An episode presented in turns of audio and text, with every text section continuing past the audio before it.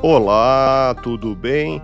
Sejam bem-vindos ao podcast Espiritismo. Aqui é o Paulo e onde quer que você esteja, você está em ótima sintonia. Hoje vamos conversar com você, na visão espírita, sobre a influência dos espíritos em nossos pensamentos e atos. Que ideia você faz do mundo espiritual? Pensa que quando deixamos nosso corpo físico, nos tornamos algo vago, sem consciência? Para os que pensam no bem, a vida espiritual é maravilhosa. Vem comigo.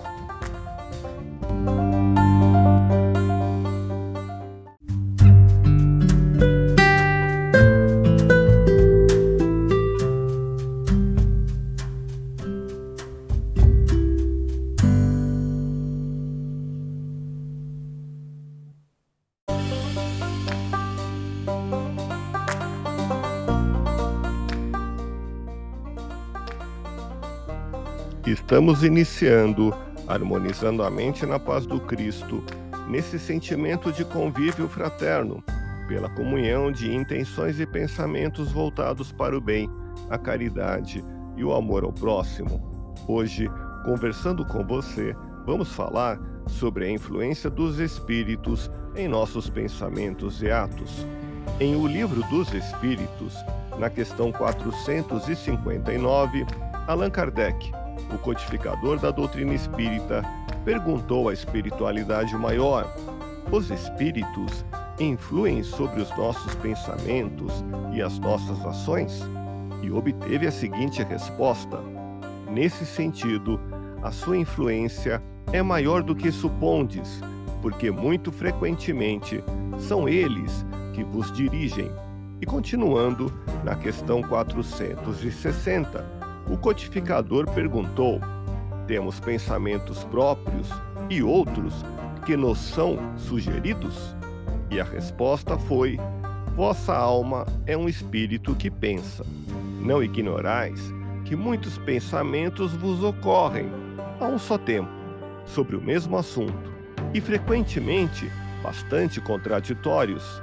Pois bem, nesse conjunto há sempre os vossos e os nossos e é isso o que vos deixa na incerteza, porque tendes em vós suas ideias que se combatem.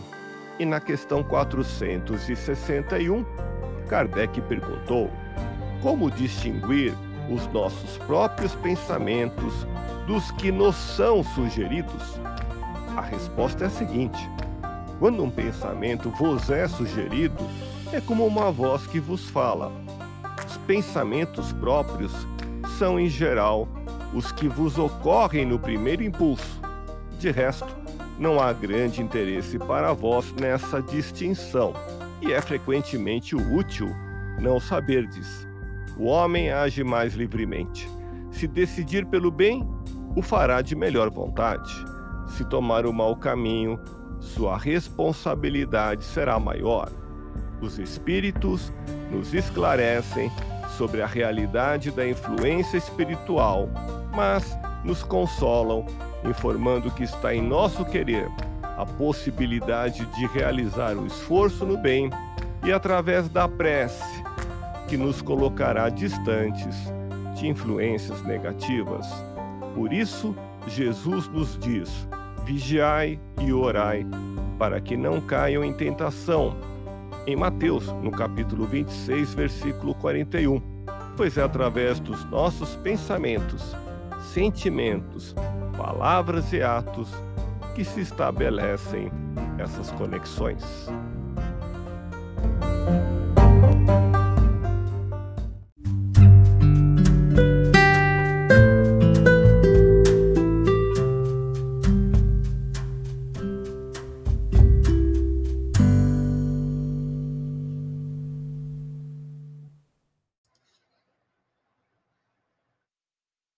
Nesse instante, unidos com o pensamento em Jesus, vibremos pela nossa transformação interior.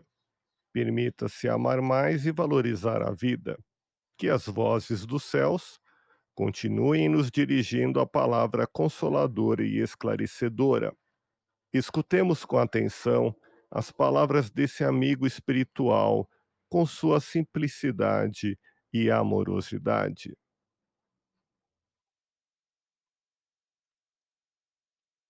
A brandura é a feição divina em nós, que em cada passo que dermos, possamos deixar a marca da tolerância, da compreensão e da fé. Quando o sofrimento te deixar algo que te faz sofrer, compreende a sua presença. Se quer livrar-se dos infortúnios que te procuram para algo te ensinar no silêncio, limpa a consciência do magnetismo inferior calcado no ódio, na discórdia, na inveja, na intriga, no ciúme, na incompreensão, na violência. Mude seus pensamentos negativos, na certeza que, com Jesus, encontrará a paz e o amor, lhe mostrando a vida divina naquilo que ela é. Muita paz.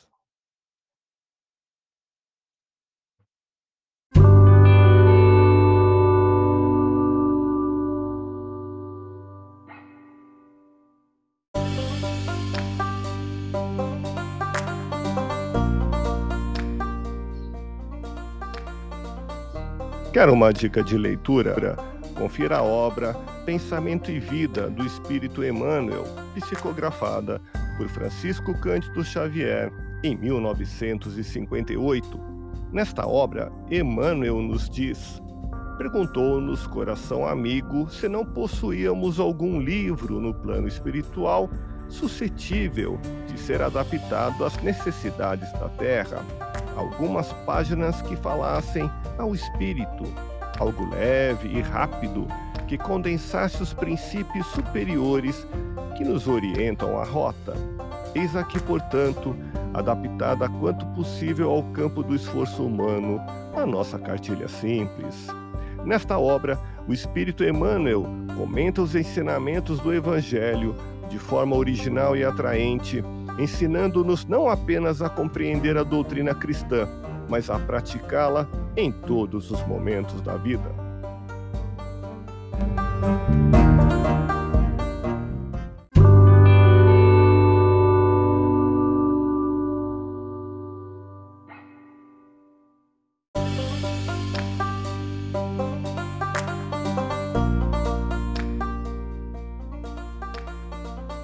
Quer uma dica de filme? Confira A Sétima Cruz, filmado em 1934 e dirigido por Fred Zinnemann, com Spencer Tracy. Em 1936, na Alemanha nazista, sete homens escapam de um campo de concentração. O comandante do campo coloca sete cruzes e a Gestapo retorna com cada fugitivo, colocando cada morto debaixo da cruz. Mas na sétima cruz não há ninguém, e quem deveria estar ali luta desesperadamente para conseguir a liberdade.